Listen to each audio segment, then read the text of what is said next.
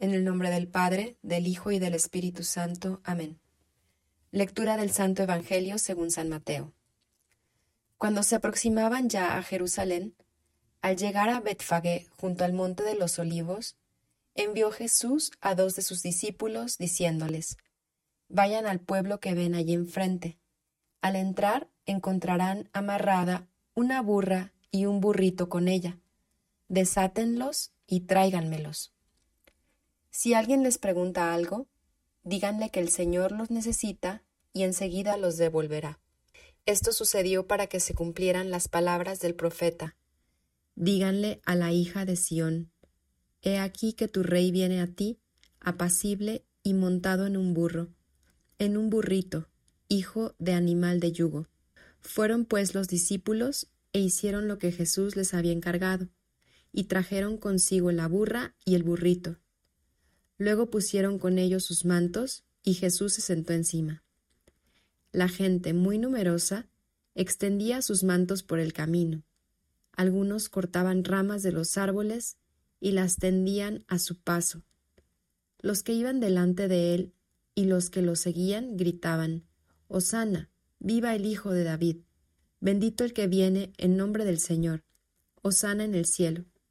Al entrar Jesús en Jerusalén, Toda la ciudad se conmovió. Unos decían, ¿quién es este? Y la gente respondía, Este es el profeta Jesús de Nazaret, de Galilea. Palabra del Señor, gloria a ti, Señor Jesús. Gracias, Señor, por el regalo de este día. Gracias por tu invitación a fijar hoy nuestros ojos en ti y aprender de ti que eres manso y humilde de corazón. Gracias porque tú eres en verdad quien va por delante, enseñándonos cómo recorrer el camino de la paz. Jesús, que hoy nos encuentres abiertos y disponibles para hacer este camino contigo. Amén. Hola a todos y feliz domingo. Soy Adriana y con mucho gusto les comparto palabras de vida en este domingo de Ramos de la Pasión del Señor. Después de estos cuarenta días, Hoy llegamos a las puertas de Jerusalén con Jesús. Hemos recorrido un camino en el que Él mismo nos ha ido preparando para poder entrar con Él al lugar de su entrega y comprender, aunque sea un poquito, su extremo de amor. De hecho, el relato anterior a este Evangelio de Mateo que hemos escuchado, que es eh, de Mateo 21, del 1 al 11, y es el que se lee en la procesión de ramos, Justo el pasaje anterior es la curación de los dos ciegos, que después de ser curados siguen a Jesús por el camino, es decir, se convierten en discípulos hasta que llegan a Jerusalén con él. De algún modo, entendía yo, esta es la intención de la cuaresma, que podamos ver y seguir a Jesús hasta Jerusalén y allí entrar con conciencia de lo que significa este tiempo tan especial y sobre todo de a quién estamos siguiendo. Por eso ojalá que no sea la inercia lo que nos haga entrar en esta Semana Santa, sino que hoy cada uno y cada una podamos hacer una pausa y hacernos conscientes de cómo llegamos a este Domingo de Ramos, cómo llegamos a esta Semana Santa, cuál es el estado de nuestro corazón.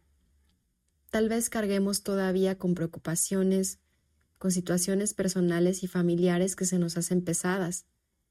Es posible también que para aquellos que se van de misiones o que están al frente de algún retiro o actividad especial en este tiempo, haya todavía muchos pendientes, cosas que organizar y terminar y nos sintamos estresadas, estresados y cansados. Pero hoy Jesús nos invita a parar y fijar los ojos en Él. Fíjate en mí, Fíjate cómo entro yo a Jerusalén, al lugar en donde viviré mi pasión de amor. Leyendo con atención el Evangelio de hoy, podemos ver que Jesús tiene una intención clara, mostrarse no como ese Mesías poderoso y aguerrido que su pueblo esperaba, no, sino que entra como el príncipe de la paz, que viene haciendo un gesto extremadamente humilde. Entrar en la gran ciudad montado sobre un burrito. ¡Qué contraste! He aquí que viene tu rey, apacible y montado en un burro, en un burrito hijo de animal de yugo. Y lo que también llama mi atención de, este versículo es que dice, tu rey viene a ti. Es decir, la Jerusalén a la que Jesús quiere entrar desde este gesto de humildad es tu vida y mi vida, tal cual está. Vengo a ti montado sobre un burrito porque necesito que comprendas que yo no exijo que seas perfecta o perfecto, que todo esté bien en tu vida, que hayas cumplido estrictamente tus propósitos de cuaresma y estés súper preparado o preparada, sino que acepto tu realidad tal cual es, con tus preocupaciones y problemas, con todo lo que te angustia, con tus pendientes, tus distracciones y también con las malas decisiones que hayas podido tomar en el camino. Así, tal cual estás, yo vengo a ti con el regalo de la paz y dispuesto a llevar mi amor por ti hasta el extremo. Solo te pido que en este tiempo fijes tus ojos en mí y estés atento a mis palabras. La paz que Jesús quiere darnos no se da espontáneamente, sino que necesita que le colaboremos, como sus discípulos que escucharon la petición del Maestro e hicieron lo que él les decía. Dice la palabra que envió a dos de sus discípulos diciéndoles, vayan al pueblo que ven allí enfrente. Al entrar encontrarán amarrada una burra y un burrito con ella. Desátenlos y tráiganmelos. Y fueron pues los discípulos, hicieron lo que Jesús les había encargado, y trajeron consigo la burra y el burrito, y luego pusieron sobre ellos sus mantos, y Jesús se sentó. Tal vez los discípulos sintieron algo de vergüenza al ir al pueblo de enfrente y solicitar los burritos, ¿no? O puede ser también que se les hiciera como muy poca cosa que su maestro quisiera entrar a la gran capital montado en un burro. Pero no cuestionaron su voluntad, sino que fueron e hicieron lo que Jesús les pedía. ¿Qué es eso que Jesús te está pidiendo al comenzar esta Semana Santa? ¿Cuál es ese gesto de humildad y de obediencia que Él te está pidiendo para entrar con Él a Jerusalén? Hoy es un buen día para preguntarle, Señor, ¿qué necesitas de mí al comenzar esta Semana Santa? ¿Cómo puedo ser uno contigo en este gesto de humildad y de paz? El fruto de la obediencia de los discípulos fue que la gente pudo reconocer a Jesús como el Hijo de David, que venía en son de paz. Y los ramos expresan esa alegría de que Él estaba entrando en su realidad aquel que les daba la paz que nadie más les puede dar. Dice en el texto que la gente muy numerosa extendía sus mantos por el camino, cortaban ramas de los árboles, las tendían a su paso, y los que iban delante de él y los que seguían gritaban, Osana, viva el Hijo de David, bendito el que viene en nombre del Señor, Osana en el cielo.